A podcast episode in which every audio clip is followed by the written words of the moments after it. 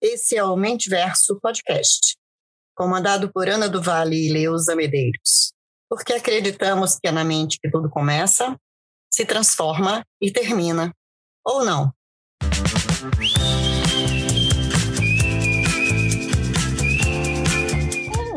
Querido ouvinte, estamos de volta com mais um episódio do Mentiverso Podcast.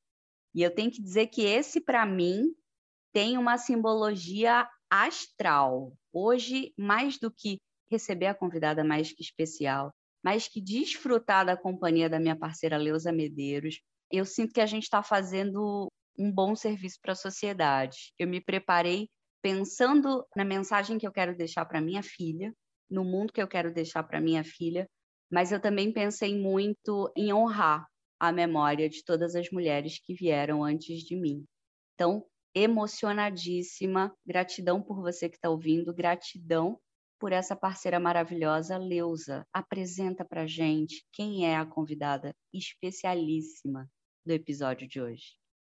Então, pessoas, olha só, eu disse antes da gente começar a gravar que ela poderia fazer parte de qualquer dos nossos episódios, porque ela tem o nosso fit, né? Usando um termo bem, bem atual, ela tem o nosso fit, o fit do nosso podcast. Ela é a mulher na mais explícita expressão do que é ser uma mulher. Então, seja muito bem-vinda, Elaine Garcia, minha amiga, e muito obrigada, Ana, por ter proporcionado esse nosso encontro a três e a gente poder falar sobre esse assunto que emocionou todas nós.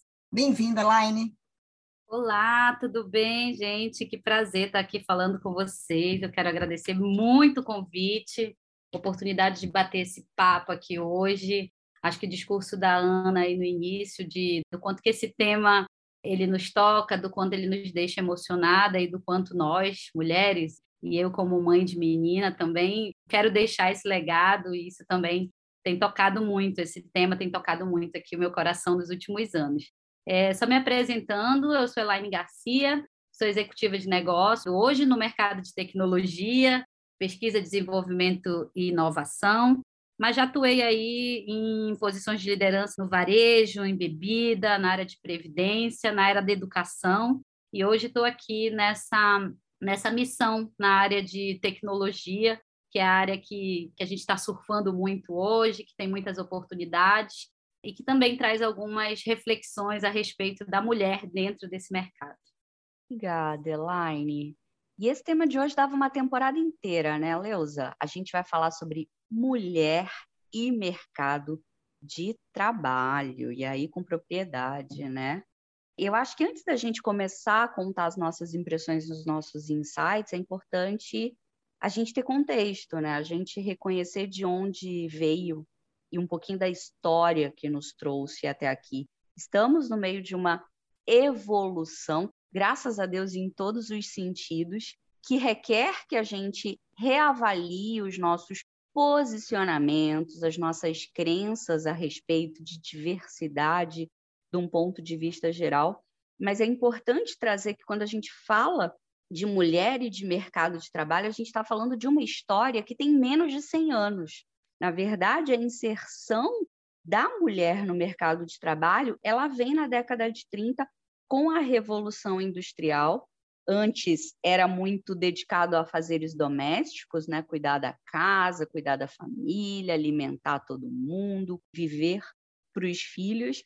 E aí, quando essa revolução industrial começa no Brasil, é que a mulher é inserida. Na verdade, a gente teve que ter permissão, tá, pessoal? Em 1927 foi que nós ganhamos o direito de frequentar a escola, e 50 anos depois de ir numa universidade. Por que, que eu digo isso? É importante que nós que estamos aqui, você que está ouvindo a gente, sendo homem ou sendo mulher, perceba que é uma história que está só começando. A gente está numa trajetória que está mudando há muito pouco tempo. E é por isso que a gente precisa falar mais sobre isso.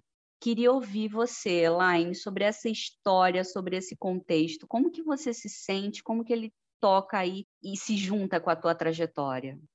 Pois é, né, Ana? Realmente esse contexto aí que você trouxe é bem importante, né? Só para ajudar aqui na, nos números, no censo brasileiro de 1872, nós tínhamos 10 milhões de habitantes no país e apenas 551 mil mulheres eram alfabetizadas. E as que iam para a escola naquela época eram para ser tornadas mais competentes para o casamento e não para o trabalho. Foi quando foram fundadas as escolas domésticas no Brasil e todo o território nacional. E, e até então, o mercado de trabalho ele não via potencial produtivo nas mulheres. E quando a gente começou a atuar, né, já foi no lado das profissões feminilizadas. Foi quando nós entramos aí, porque isso, isso realmente foi porque os homens não queriam atuar como professores, como enfermeiros, como secretários, e aí foram profissões com baixos salários. E por isso hoje ainda historicamente, né, a gente ainda percebe que essa questão dos baixos salários na área da educação, dos professores, ainda é histórico esse contexto. Né? Então, as mulheres elas vieram para assumir esses postos de trabalho que eles eram tidos como coisa de mulher. Felizmente, né, a passos lentos, essa iniciativa ela foi se formando, é, os empregos foram trazendo mais mulheres, trazendo ganhos da causa, né, os ensinos foram ministrados por mulheres, serviram sim de agente dessa mudança social. Eu estou fazendo curso agora pela Starts, junto com a Universidade de Portugal, e tem um estudo que ele viabilizou, trouxe todo o contexto histórico para esse curso de liderança feminina. E o que marcou muito, que apesar de hoje a gente perceber que, né, sim, temos uma grande representatividade no mercado de trabalho, sim, nós temos muita, muitas colegas mulheres, lidamos com muitas mulheres é, todos os dias, em, em diversos aspectos, a coisa já mudou muito, mas é 136 anos que esse estudo trouxe. Esse é o tempo né, que a gente vai esperar para alcançar a igualdade entre homens e mulheres no mundo corporativo. Esse é um dado do último relatório anual do Fórum Econômico Mundial. Então, 136 anos. E apenas 3% das mulheres no Brasil, elas ocupam cargo de liderança, é o que diz a pesquisa. Então, apesar de que hoje o nosso olhar já se acostumou a termos muitas muitas mulheres no mercado de trabalho, isso às vezes até pareça, esse discurso às vezes até pareça né, um, é, um mimimi, como a gente fala por aí, mas não é, porque ainda tem condições, e principalmente quando a gente fala da mulher na liderança, ainda é muito desigual. E aí eu trago isso para a minha história, né? para como esse discurso, esse propósito, ele começou a, a falar um pouco mais comigo, né? apesar de hoje ter 21 anos de carreira, nunca, assim, são os últimos quatro anos que isso me tocou um pouco mais forte, né? Até então, lá no começo da carreira, eu não via isso, assim, sempre estudei muito, sempre estive acompanhando aí a, toda essa questão da escolaridade, eu sempre fiz questão de, de estudar bastante, eu não via que isso era um impedimento até então. Mas eu coloquei essa lente de gênero quando eu me vi trabalhando num ambiente, né, que hoje é o ambiente que eu trabalho, que ele é um dos ambientes que são os três grandes locais de subrepresentatividade de mulheres, que é o mercado da tecnologia, que é o mercado de inovação e de corporate venture capital, que é hoje essa questão de fundos de investimento, que lida com startups, então é um ambiente com subrepresentatividade feminina e posição de liderança. Então, essas três coisas hoje é o meu ambiente de negócios. E aí eu trouxe isso, né? Foi quando eu realmente vi que eu tinha uma responsabilidade no discurso, uma responsabilidade na inspiração que a gente traz para outras mulheres. E é um pouco solitário, às vezes, se ver sentado à mesa é, sozinha ali, né? Então, é super importante que a gente traga assim, esse discurso, um discurso que por muito tempo, até para não, né, nos causa um incômodo, sim. Então a gente não quer trazer isso para o tema, não quer ficar parecendo que está militando, mas ele é necessário. Se a gente não incomoda, a gente não muda, né? Se a gente não fala sobre isso, a gente não pode querer um, um ambiente diferente, né? Se eu não estou fazendo a minha parte.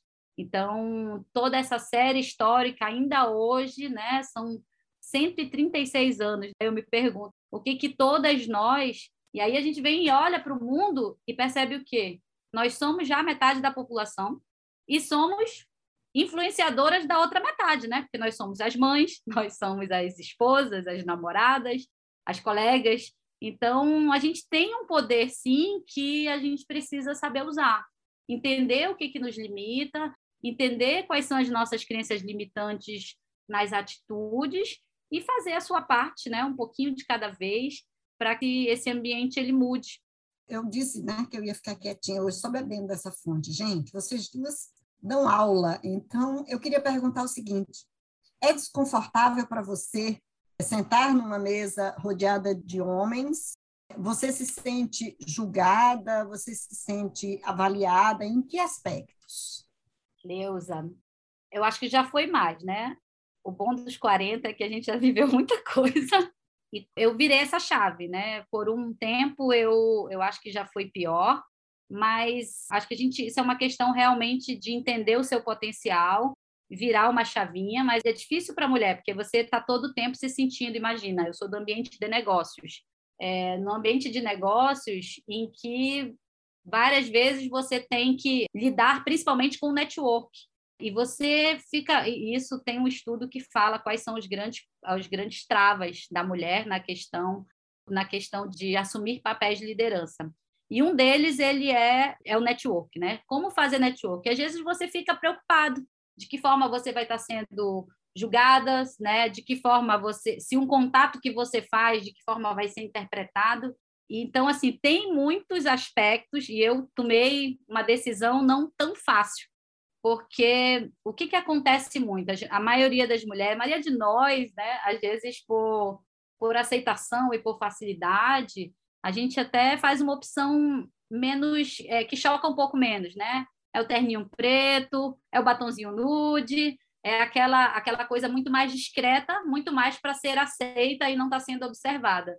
Então, a, eu também reposicionei a minha imagem. E eu acho que isso foi de propósito, isso foi para passar a mensagem tem uma mulher na mesa. Então, a partir daí, eu adotei o cabelão comprido, né? É, gosto do batom vermelho, batom que chama atenção, e isso isso, apesar de ter sido uma decisão proposital, isso faz sentido para mim, tá? Mais uma vez, a gente está falando da minha jornada. A Ana falou no episódio 2, eu acho, olha, isso é, o que a gente está falando aqui são as nossas reflexões, né? São os nossos posicionamentos. Então, isso fez com que eu tenha que lidar com isso, né? Eu tenho que lidar com isso todo dia por este posicionamento, mas incomoda incomoda saber que coisas como essa ainda são, é, quando você se feminiliza muito, quando você traz a sua feminilidade, eu acho que incomoda muito mais, é, acho que muito mais aos homens do que necessariamente hoje falando por mim, né? Porque acaba, você acaba trazendo um ponto, e eu não falo só na, na parte é, física, né? A gente também traz esses, esses posicionamentos para nossa é, experiência. Por exemplo, a, a experiência de um homem no home office ela é muito diferente da experiência de uma mulher no home office. Então, quando você está é, no board da, da corporação, discutindo temas do dia a dia da empresa, e você tem que trazer seus aspectos, e é extremamente importante. E, assim, trazer esse ponto da mulher para a mesa, para esse ambiente de decisão, ela é extremamente assim, não é só é, por cota, por merecimento, é para que a gente consiga trazer esse olhar diverso, né? Porque as pessoas são diferentes e, e se eu tenho um, um board formado só por homens que vão definir decisões da vida da organização e, e dos clientes, né? Muitas das vezes a gente também está tá desenhando estratégias para cliente. Você tem que trazer, você tem que ter a mulher nesse olhar. Então, o que eu percebia era que nós acabávamos nos masculinizando para ser aceito, né? Para trazer, para não ter, evitar esses julgamentos. E no final do dia, as competências das mulheres são únicas, o olhar, a delicadeza, as experiências, as vivências. Então a gente precisa entender que esse nosso outro ponto de vista é que é o mais importante e não necessariamente tentar se igualar para diminuir esse caminho da aceitação eu acho que a gente teve que vestir o terno né, para poder entrar.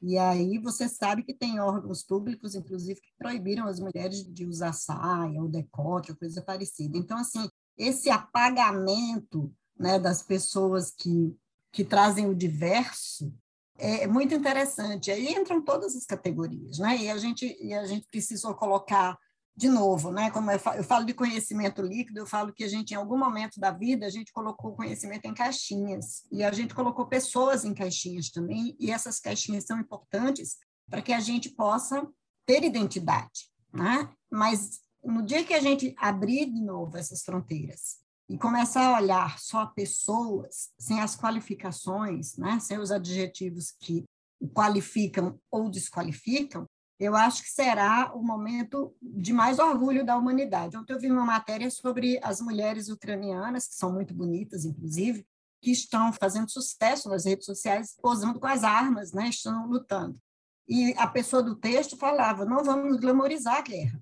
Essas mulheres estão se colocando em risco e as pessoas estão. Aumentou enormemente a busca no Google por mulheres ucranianas, a beleza da ucraniana, ou seja, glamorizar né, uma situação extremamente perigosa, né, de vulnerabilidade da humanidade, e aí a gente perde um pouco essa perspectiva de pessoa e passa para a perspectiva do gênero em muitas coisas. Por isso, talvez que você trouxe que demorou para tomar essa consciência por causa disso, porque a gente culturalmente, historicamente, a gente é orientado, a gente é estimulada a apagar aquilo que pode de alguma forma gerar um desconforto nas esferas de poder, nas, nas esferas de domínio.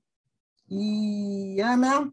Estou emocionadíssima aqui pensando em muitas coisas e, e acho que algo que a Elaine falou que faz muito sentido para mim, a questão do chamado, né? É quando certas coisas que não te incomodavam ao longo dessa tua trajetória passam a gritar com você. E eu acho que talvez o maior desafio, é, e aí não para nós mulheres, acho que o desafio da humanidade é a gente primeiro reconhecer de onde a gente veio, essa bagagem que a gente traz, compreender essa herança, compreender esse, esse legado, e aí sim partir para ação, porque é preciso entender que esses estereótipos eles foram repetidos por tanto tempo, eles foram normatizados na nossa cabeça e eles impactam tanto a homens quanto a mulheres. Então, às vezes parece que a gente está militando e a gente está militando sim, sejamos todos feministas, porque essa igualdade ela vem, a gente precisa trazer equilíbrio. A gente precisa falar mais sobre isso para que esse equilíbrio aconteça. Mas a gente precisa se desvencilhar dessa dinâmica tóxica, porque eu acho que o principal que a Leusa falou, acho que é você ter essa conexão com a tua identidade. Aí independe de gênero. Né? Vejo tanta gente discutindo aí, falando, ah, essa comunidade LGBT, nem sei mais que sigla é. Saiba, porque o que a gente está brigando hoje é exatamente por essa conexão com teu eu e que cada um se sinta parte disso e se desprenda cada vez mais desse estereótipo. E escutando vocês, eu estou no momento esse momento de transição de carreira, eu fico repassando, acho que desde o dia que eu entrei na escola, cada interação que eu tive, eh, mas quantas vezes esses estereótipos estiveram presentes eu deixei passar e por agora não passa. Quando você fez a pergunta para Elaine, eu falei, ai meu Deus, e se fosse para mim? Porque eu acho que também é preciso a gente reconhecer esses pontos de vulnerabilidade. A gente nunca vai ser forte a gente nunca vai ter sucesso se a gente não aceitar também o que a gente não faz tão bem, né? E essa questão da pressão que a mulher sofre desde muito cedo. Falamos aí, muito bem lembrado pela Line no episódio 2, já iniciamos sobre isso, mas também desse cuidado em agradar, né? A mulher tem muito disso.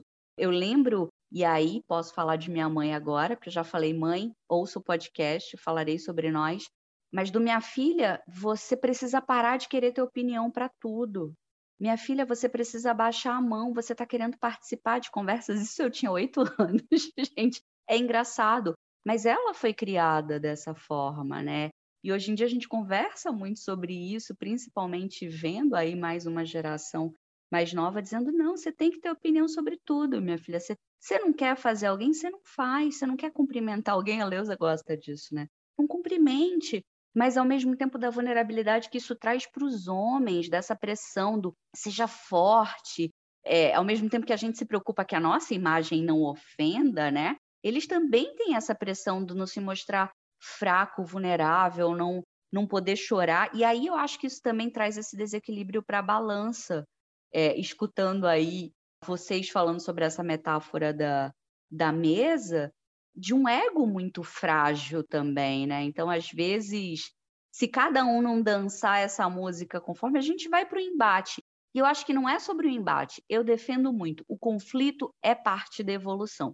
Tudo bem a gente discordar, tudo bem a gente ter opinião diferente, tudo bem a gente reconhecer a nossa trajetória diferente, mas não precisa ter confronto, precisa ter respeito, precisa ter empatia, porque essa história nos toca a cada um de uma forma diferente e no fim das contas é sobre cada um sentir que a sua voz está sendo ouvida. Então, não é sobre militar aqui, mas feliz que a gente está podendo em 2022, se você está ouvindo esse episódio em 2135, é, espero que manda uma mensagem para a gente, procura a gente nas redes sociais, porque a gente espera que esse contexto já tenha evoluído anos-luz.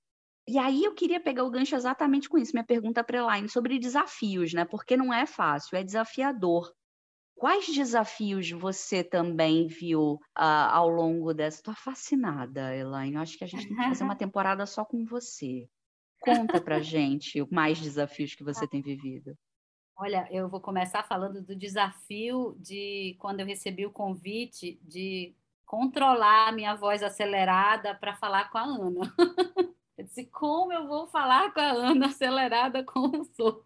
Ai, é, Ana, acho que os desafios é cada dia é um diferente, mas você falou uma coisa assim que é super importante, que é o autoconhecimento.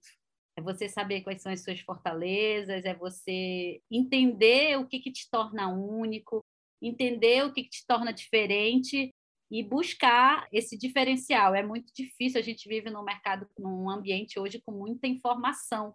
E a vontade que dá é de estudar tudo, é de ter palpite sobre tudo, mas a gente realmente precisa precisa focar nas nossas fortalezas. Eu tenho um dado que eu estava vendo agora, né? Na verdade, uma a gente sempre ouve isso, isso me tocou muito esses dias, porque tem coisa que a gente ouve ao longo da vida e elas falam é, diferente no momento, né? Os homens eles são promovidos no potencial e as mulheres elas são promovidas com base no seu desempenho. Então, assim, o desafio de ter resultados, né, e de falar sobre eles, é, eu comecei falando para vocês que né, na pesquisa que me chamou, que me chamou muita atenção, e aí eu trouxe para o meu autoconhecimento para dizer assim, eu acho que hoje eu virei a chavinha desses maiores desafios aqui das mulheres, que são as barreiras mentais, né, que a gente traz muito forte a síndrome de impostora, a gente é, precisa lidar com algumas coisas que nos dominam e elas não são do aspecto do resultado. Elas são barreiras é, mentais que a gente traz aí ao longo de todos esses tempos, que é a série histórica mesmo, né? Então, é, a pesquisa ela traz o seguinte dado, Ana e Leusa. As barreiras mentais mais recorrentes são o medo de falar sobre as suas conquistas, e isso a Ana falou agora há pouco, né, sobre essa essa diferença. Os homens também têm os seus desafios, mas esses desafios é, eles trazem com muito mais confiança. E aí essa confiança é o que a gente ainda tem é, como um ponto de muita sensibilidade, de muita fragilidade. Né? Tem uma pesquisa do LinkedIn que ela diz o seguinte, que os homens eles são mais propensos a se candidatar para vagas que eles não preenchem os requisitos. Eles não preenchem o requisito ali em 60%, mas eles já estão se candidatando para aquela vaga. As mulheres, elas só se candidatam se elas tiverem, preencherem 100% daqueles requisitos. Então, a gente tem uma dificuldade hoje de demonstrar o nosso potencial. O segundo aspecto que, que as mulheres também têm, né, quais são esses gatilhos mentais, é o medo de falhar. A Ana acabou de falar sobre isso também. A gente, por que, que a gente tem medo de falhar? Por que, que a gente, é, como diz uma amiga minha, você quer tirar 10 em tudo? Então, isso é um gatilho que a gente precisa entender que não vai acertar sempre. Hoje eu trabalho com startup e aí tem, a gente tem um conceito de startup de errar rápido para avançar rápido, né? Então, assim, é, a gente vai encontrar um caminho, mas que, que errar ele, né? Aceitar as suas vulnerabilidades, aceitar que nem sempre você vai acertar de primeira, é super importante, mais importante de tudo é tentar, né? O outro é lidar com o estereótipo de que a mulher é mais frágil, de que a mulher, de que tem certas atividades que nós somos sensíveis ou que nós somos excessivamente emocionais, né?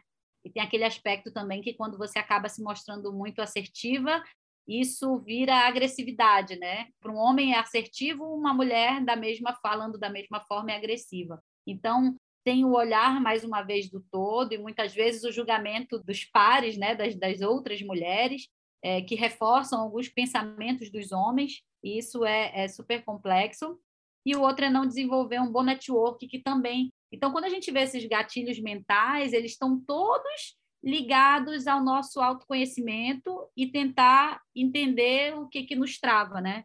Os desafios, eles são inúmeros, né? A gente falou agora aí na guerra, a questão de romantizar a nossa, a nossa vida guerreira, fazendo um monte de coisa, mas é um desafio equilibrar todos esses pratinhos, né? Eu tenho dois filhos, tenho um casamento de, né, um relacionamento de 24 anos, é, eu tenho uma vida social ativa, tenho muitos é, familiares, e eu, o meu desafio hoje é conseguir dar atenção para todos esses, esses aspectos, né? É, principalmente entendendo o que te esgota e o que te, te abastece.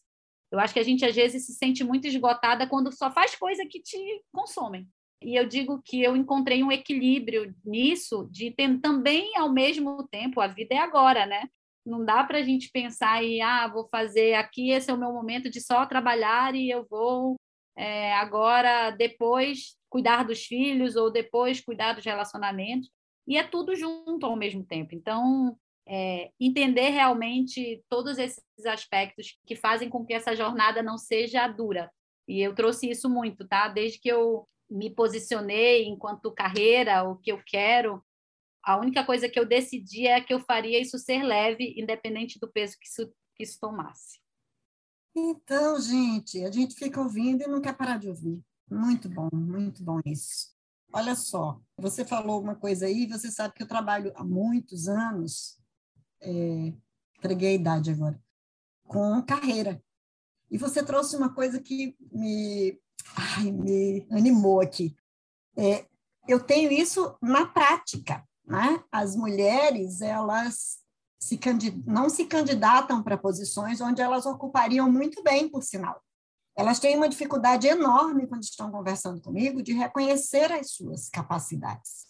Os homens, ao contrário, os homens se acham muito maiores do que são.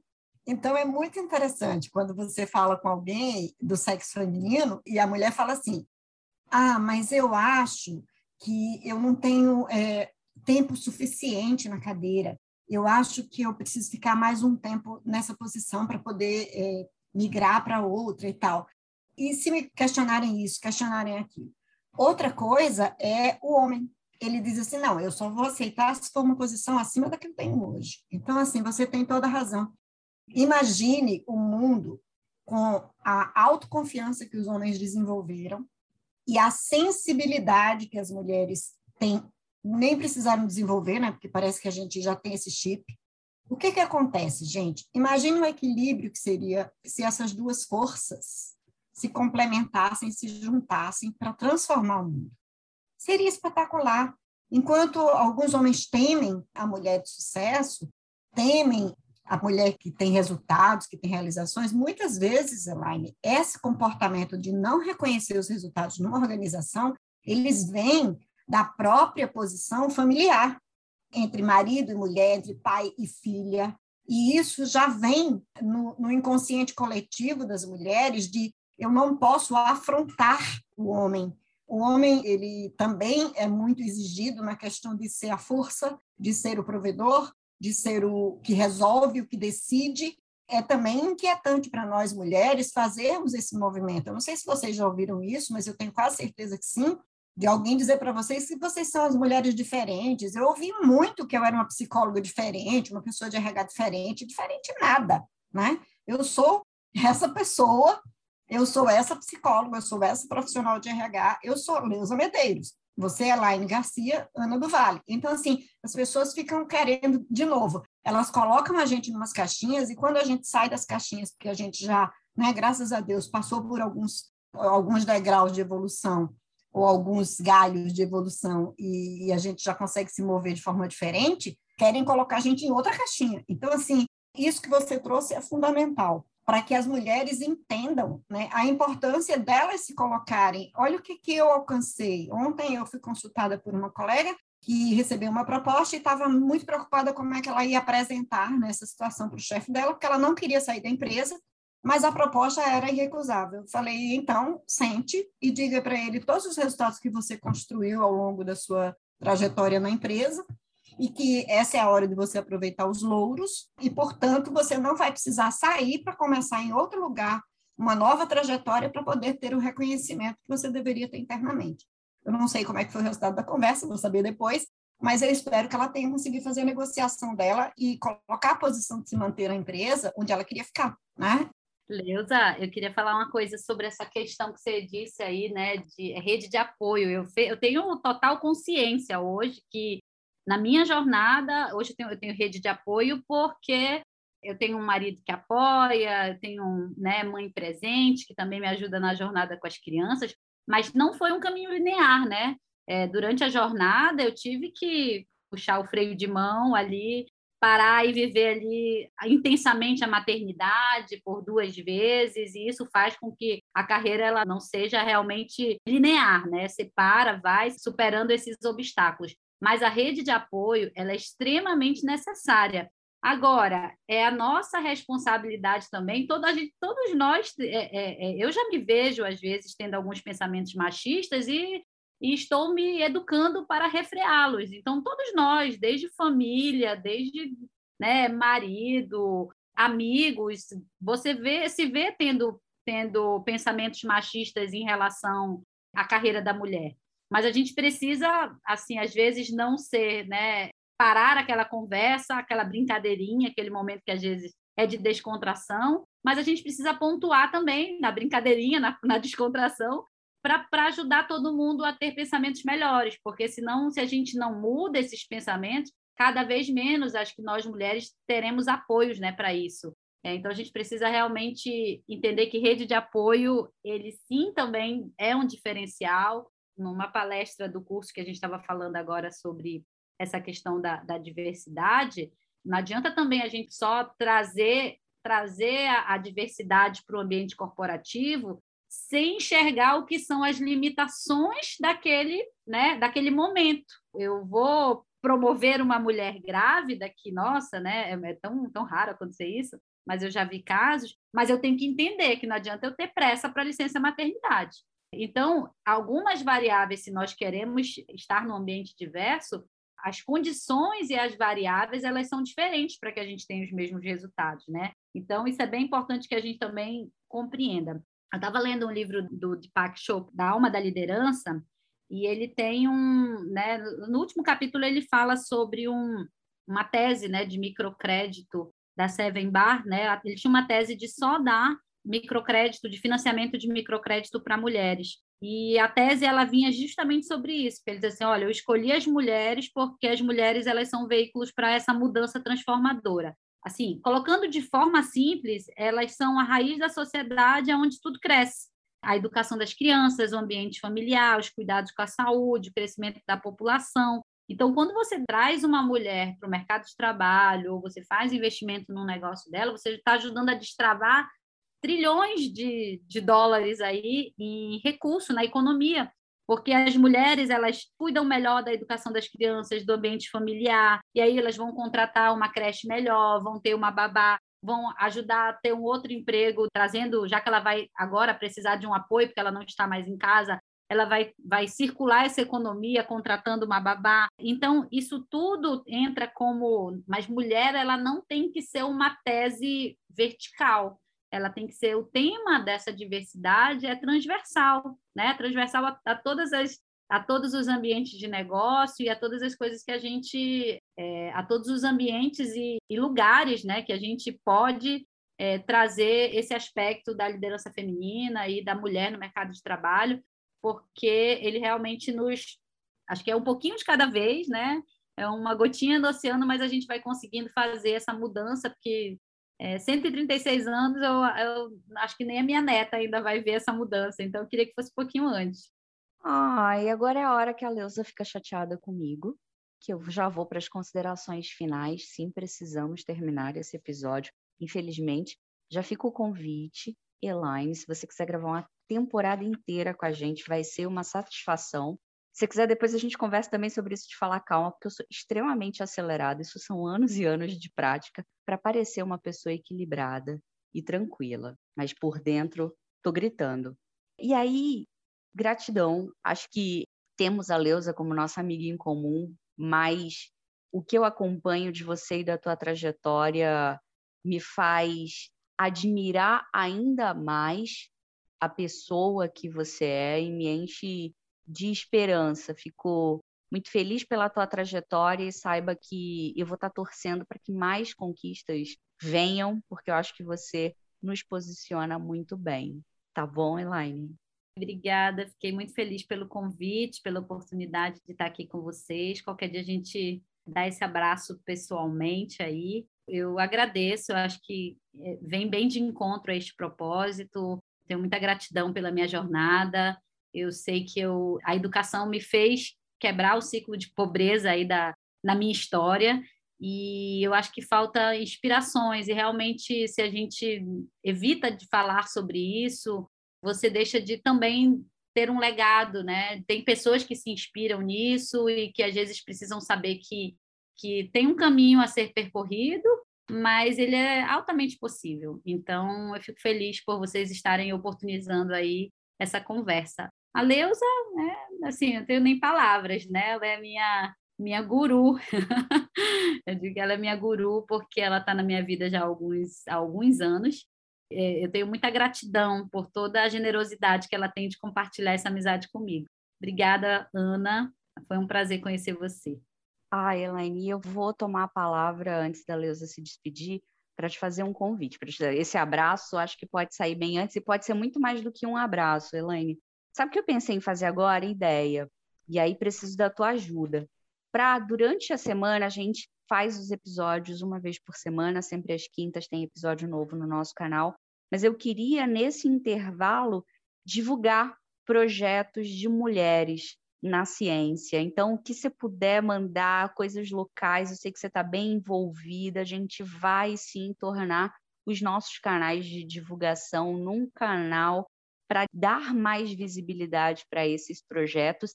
E fica aqui a minha pimentinha do dia já tinha falado com a Leusa, né? A gente vê esse movimento aí de comitês STEM sendo formados pelo mundo, é uma tendência que vem crescendo para apoiar mulheres na ciência, para ajudar mulheres na escola a seguirem esse rumo. Eu li que quando a gente pergunta até sobre um cientista de prestígio, quase sempre a gente vê indicações de homens, então precisamos sim dar mais exemplos, mostrar para as nossas meninas novos referenciais de sucesso por que não ter Elaine liderando um STEM aqui no Amazonas, que está na região norte. Elaine, fica aqui o convite. Se precisar, se você que está ouvindo quiser investir nessa proposta, estamos aqui para fazer acontecer. Eita! ah, que desafio, hein? Mas é, eu acho que eu tenho mudado aqui, e acho que até isso tem trazido, né? Essa virada de chave foi isso vamos junto, né? Vamos no caminho a gente no caminho a gente vai percorrendo e vai aprendendo. Vou, vou estudar sim a proposta, trazer gente legal para junto e, e vai ser uma honra. Eu acho que é, o mais importante é de trazer as nossas aquilo que tem incomodado, que já virou palavra e que agora vira ação, né? Fiquei até nervosa aqui, Ana, mas obrigado aí. Vamos conversar, sim. Eu adoro topar desafios novos aí. Então, a gente quer agradecer a presença brilhante da Elaine, a parceria inestimável da Ana. Muitas coisas devem se desdobrar desse episódio, eu tenho certeza, mas, acima de tudo, a gente queria dizer o seguinte: somos pessoas, né? Somos pessoas, temos inteligências múltiplas. Esse era um, um tema que eu queria puxar aqui, falando sobre mulheres, né? Nós temos inteligências múltiplas, então que tal a gente, primeiro, como a Elaine trouxe muito bem, o autoconhecimento nos ajuda muito a entender aonde que a gente pode contribuir e aonde que a gente precisa é contar com a contribuição do outro para que esse ambiente de inovação, esse ecossistema de novidades, de mudanças, de transformações sejam seja realmente alimentado. Esse é um ponto. O outro ponto é dizer que é uma honra que você tenha nos ouvido até aqui. Convidamos você para a gente se ouvir de novo daqui a alguns dias, né, no próximo episódio, mas tenha certeza, o seu tempo, a sua audiência, os seus comentários na nossa conta do Instagram serão muito, muito bem-vindos. Por favor, façam as suas considerações para que a gente possa saber que caminho seguir com esse Mente Verso podcast. Porque, sim, a gente sabe que é na cabeça da gente que as coisas se concretizam, né? que elas começam, que elas se transformam e elas terminam. Então, gente, muito obrigada por hoje e até o próximo episódio. Obrigada, Elaine, obrigada, Ana.